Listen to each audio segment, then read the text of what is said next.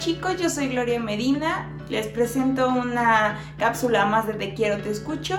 Y la sección del día de hoy es nueva y la quise nombrar Cuida de tu cuerpo porque somos templo de Dios.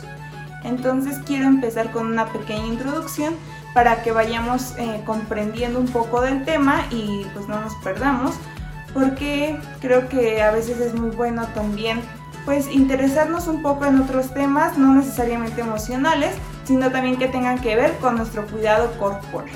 Y bueno, la actividad física es vital, ahorita les voy a decir por qué, y no solo para nuestro cuerpo o nuestro bienestar corporal, sino también para ayudarnos a desahogarnos y a desestresarnos. Como les comentaba en las cápsulas pasadas, siempre es muy bueno encontrar algunas actividades que nos puedan eh, complementar en nuestro día o que simplemente pues nos ayuden a encontrar esa paz.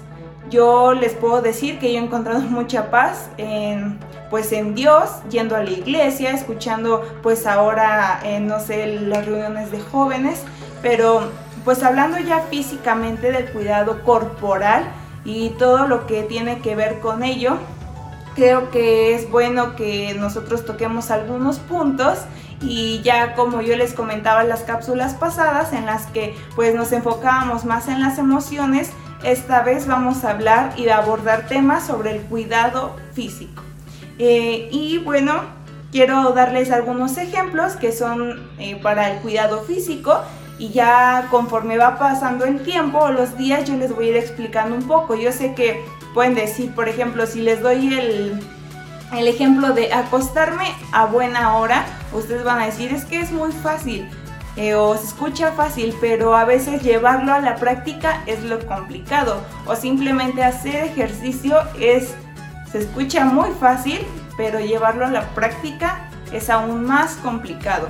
Empezar a adquirir disciplina, empezar a adquirir, pues no sé, eh, prácticas diferentes, ¿no? Que no son constantes o que no son habituales en nuestra vida, es como que bastante complicado. Pero espero que pues con este mini consejo o más bien con esta mini cápsula yo quiero empezar a introducir en tu vida este mensaje y pues esta semillita para que pues empecemos a hacer ese cambio al menos físico y ya pues emocional como en las cápsulas pasadas.